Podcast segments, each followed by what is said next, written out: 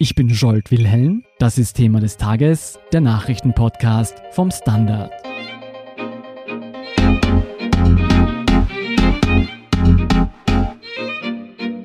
Ibiza-Affäre, Casinos, Postenschacher, Spesenskandal und nun das. Die Ermittlungen gegen Heinz-Christian Strache führen auch zu Taschen voll Bargeld. Ein Fund, der die FPÖ und ihren ehemaligen Chef in dubiose Geschäfte verstricken soll. Wohin die Spur des Geldes reicht und wofür es genutzt worden sein soll, erklärt Fabian Schmidt. Er ist Innenpolitikredakteur beim Standard. Hallo Fabian. Hallo Scholt. Fabian, in den vergangenen Tagen sind mehrere Berichte aufgetaucht, die den ehemaligen FPÖ-Chef Strache mit Taschen voll Bargeld in Verbindung bringen.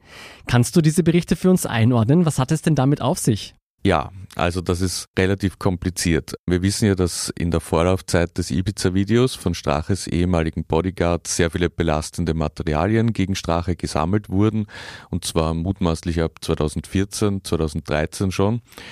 Und diese Fotos mit Bargeld, die jetzt aufgetaucht sind, gehören offenbar zu dieser Sammlung.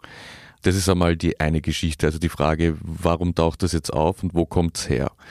Und die zweite Frage ist dann natürlich, in welchem Kontext das alles steckt und das werden wir heute erläutern. War es nur ein Foto von Bargeld oder waren es mehrere Fotos oder gab es noch andere Hinweise?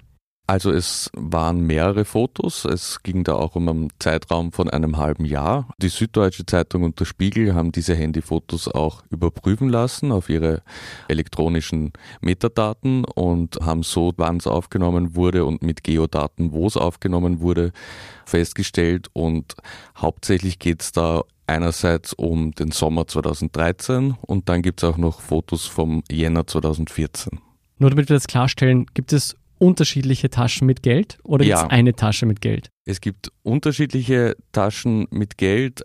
Es gibt auch dann noch die Aussage einer Zeugin, dass es einen Rucksack mit Geld gab. Und darüber hinaus gibt es auch noch Tonbandaufzeichnungen, eidesstättliche Erklärungen. Also da ist ziemlich viel im Umlauf, das jetzt einerseits von uns Medien, andererseits natürlich vor allem von der Justiz sortiert und eingeordnet werden muss. Wissen wir denn, um wie viel Geld es sich da in Summe handelt? Also bei den Fotos ist es natürlich schwierig, jetzt die exakte Summe zu sagen. Ich sage einmal so, ich glaube, jeder wäre glücklich, das zu besitzen. Wenn es um die Causa Mandatskauf geht, auf die wir gleich zu sprechen kommen werden und die eigentlich der vermutete Anlass für diese Fotos ist, dann sprechen wir von zumindest geplanten Beträgen von 10 Millionen Euro. Das ist eine ganze Menge Geld, noch dazu in Bar. Ist der Hintergrund, dass man so die Rückverfolgung erschweren wollte? Vermutlich, ja. Wissen wir trotzdem, woher das Geld stammt? Also, da muss man jetzt zurückgehen ins Jahr 2013. Offenbar wollte da eine Gruppe von ukrainischen Oligarchen eine bestimmte Person, den niederösterreichischen Geschäftsmann Thomas Schellenbacher, unbedingt in den Nationalrat bringen. Und angeblich wurde bei mehreren Parteien angeklopft, zum Beispiel beim Team Stronach, die Nein gesagt haben. Und dann gelangte man zur FPÖ. Also was ich hier erzähle, fußt vor allem auf den Aussagen eines anderen Geschäftsmanns, der sozusagen den Schellenbacher an die FPÖ vermittelt hat. Und er sagt, dass der Deal war, 10 Millionen Euro werden gezahlt, 2 Millionen gehen an Strache, Zwei Millionen gehen an den FPÖ-Politiker und Anwalt Peter Fichtenbauer. Zwei Millionen gehen an ihn selbst als Provision quasi und vier Millionen gehen an die FPÖ. Alle Beteiligten bestreiten das vehement, aber der Vermittler hat jetzt geklagt, schon vor einiger Zeit, weil er quasi sagt, er hat nie die zwei Millionen für den Deal erhalten, aber der Deal hat auf jeden Fall stattgefunden, weil Schellenbacher dann im Parlament gelandet ist. Wer ist denn dieser Schellenbacher? Warum sollte genau er dieses Nationalratsmandat annehmen? Also der war nie politisch aktiv, bevor er dann plötzlich als Kandidat für den Nationalrat präsentiert wurde. Der ist aufgefallen mit einigen Geschäften im Infrastruktur-, Verkehrsbereich. Dann hat er plötzlich das Hotel Panhans am Semmering mit ukrainischen Hintermännern gekauft. Da gab es dann auch Geldwäscheermittlungen der Wirtschafts- und Korruptionsstaatsanwaltschaft, die aber eingestellt wurden. Und es endete eigentlich in einem Fiasko, diese Panhans-Renovierung.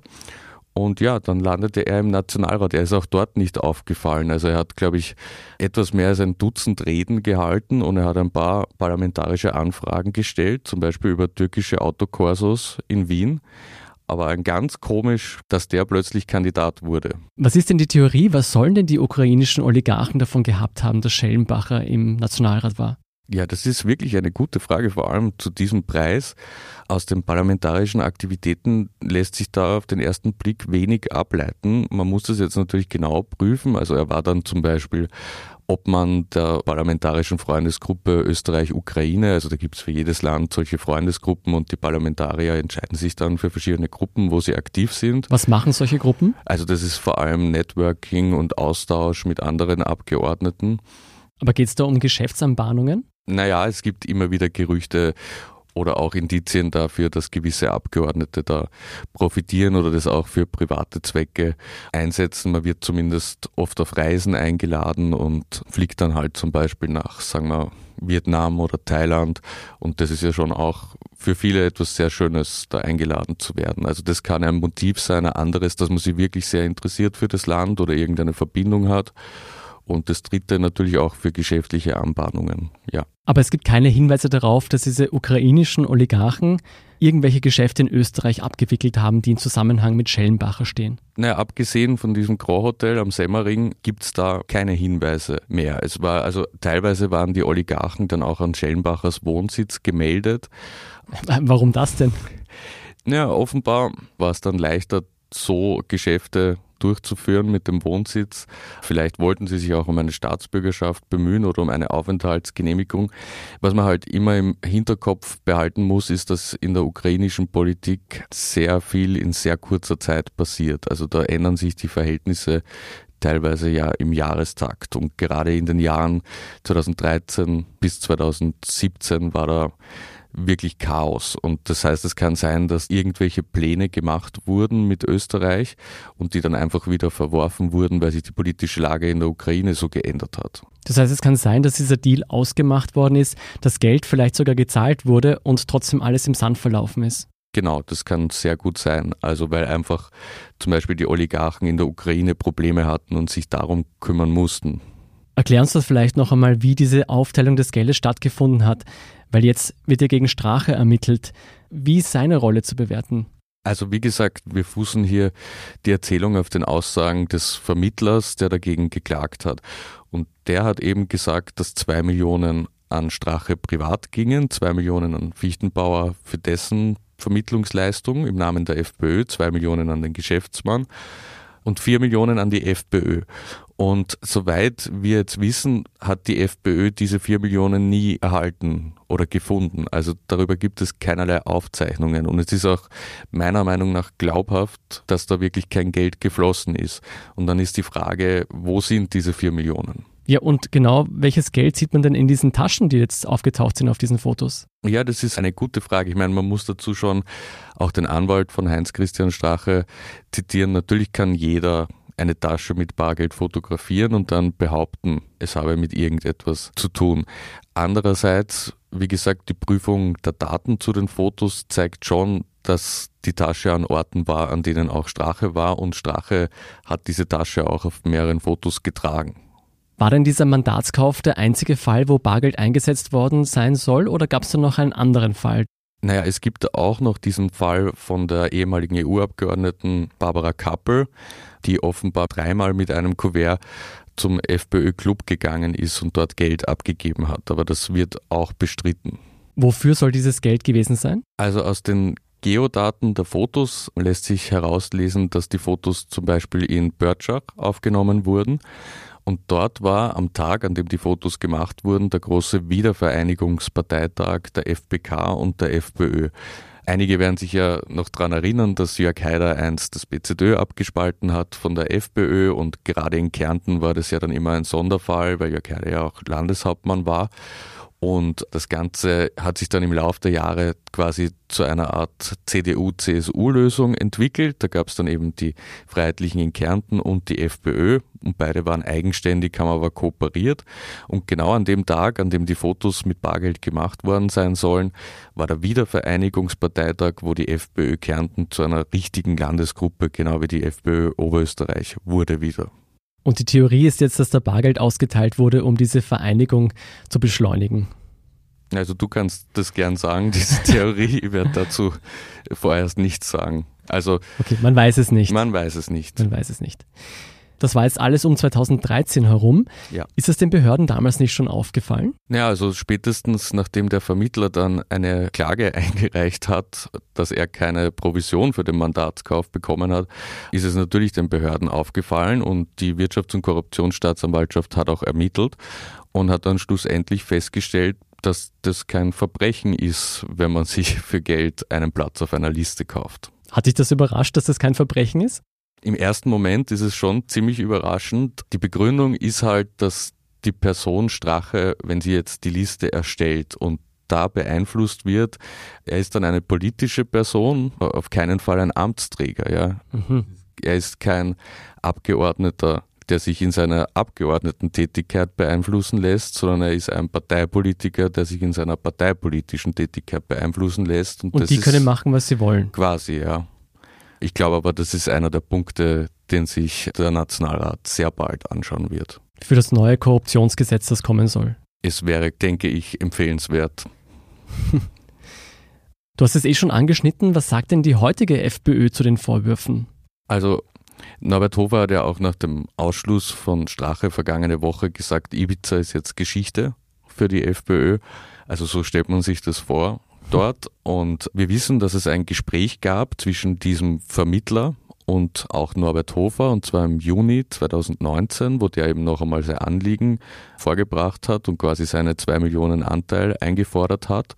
Und der Sprecher hat uns damals gesagt, Hofer und sein Team haben sich das angeschaut und gesehen, für sie ist es erledigt und Schellenbacher ist auch nicht mehr im Nationalrat jetzt und das ist quasi ein Problem aus der vorigen Ära und hat mit ihnen gar nichts zu tun. Okay, das heißt, die FPÖ möchte diesen Fall am liebsten in Vergessenheit geraten lassen. Jetzt, nachdem die Dokumente zu diesen Bargeldflüssen wieder aufgetaucht sind, bedeutet das, dass die Ermittlungen der Korruptionsstaatsanwaltschaft aufs Neue aufgerollt werden? Man muss abwarten, was damit genau geschieht. Aber es stellen sich natürlich auch, wenn die WKSDA damals schon festgestellt hat, dass Mandatskauf bei einer Partei per se nichts Strafbares ist, stellen sich natürlich eine ganze Reihe von anderen Fragen, also zum Beispiel, ob die FPÖ um ihren Anteil betrogen wurde, vielleicht für den Mandatskauf oder ob das Geld ordnungsgemäß versteuert wurde. Also derartige Dinge kann man sich noch anschauen und wird die Justiz auch sicher tun. Hat sich denn Strache selbst dazu geäußert? Also Strache sagt ja sowieso, dass eigentlich fast alle Vorwürfe konstruiert sind und dass er eben das Opfer wurde eines kriminellen Ibiza-Netzwerks und mehr gibt es dazu bislang noch nicht. Denkst du denn, dass dieser Fall Strache trotzdem noch unangenehm werden könnte, vor allem wenn es um ein politisches Comeback geht? Ja, ich weiß nicht, was Strache ist schon so beschädigt. Also die Frage ist, was kann da überhaupt noch kommen, dass irgendwie die Hardcore-Fans davon abhalten würde, ihn zu wählen. Aber es ist natürlich eher exemplarisch dafür, welche Lücken die Parteienfinanzierung in Österreich hat und auch was die FPÖ eigentlich mitgemacht hat, weil jetzt so zu tun, als gäbe es diesen einen Mann an der Spitze, der alles gemacht hat und die anderen waren Opfer, also das wird auch auf Dauer nicht funktionieren, wenn weitere solche Geschichten aufpoppen. Wir dürfen gespannt sein, ob es die FPÖ schafft, sich an HC Strache abzuputzen und ob dieser sein Comeback schafft. Vielen Dank, Fabian Schmidt, für diesen Überblick. Danke, Scholl. Wir sind gleich zurück.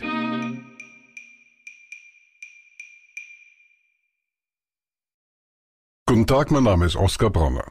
Was man täglich macht, macht man irgendwann automatisch. Es wird zu einer Haltung. Sie können zum Beispiel üben, zu stehen. Zu Ihrer Meinung, zu sich selbst, für eine Sache. Wir machen das seit 1988 und es funktioniert. Der Standard, der Haltung gewidmet. Hier sind noch zwei aktuelle Nachrichten.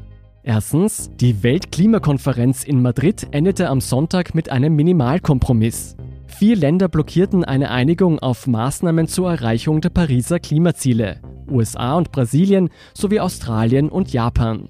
Umweltschützer bezeichnen das Ergebnis als Bankrotterklärung und Debakel. In einem halben Jahr soll nun weiter verhandelt werden. Zweitens, einer internen Prüfung der Casinos Austria zufolge soll die Bestellung des blauen und mittlerweile ehemaligen Finanzvorstands Peter Siedlow rechtens gewesen sein. Auch die dadurch ausgelöste vorzeitige Verabschiedung zweier Vorstände sei korrekt verlaufen. Ob die Korruptionsstaatsanwaltschaft das genauso sieht, bleibt abzuwarten. Sie ermittelt in der Casinos Postenschacher Affäre wegen Bestechung, Bestechlichkeit und Untreue. Wie jetzt unter anderem bekannt wurde, erhielt der rote Ex-Casinos-Vorstand Dietmar Hoscher für den frühzeitigen Abgang aus dem teilstaatlichen Glücksspielkonzern in Summe 4 Millionen Euro. Zu all diesen Geschichten lesen Sie mehr auf der Standard.at. Um keine Folge von Thema des Tages zu verpassen, abonnieren Sie uns bei Apple Podcasts oder Spotify. Wie Sie uns unterstützen können, erfahren Sie auf der standard.at/slash Abo. Und Sie helfen uns auch mit einer 5-Sterne-Bewertung beim Podcast-Dienst Ihrer Wahl. Ich bin Scholt Wilhelm, Baba und bis zum nächsten Mal.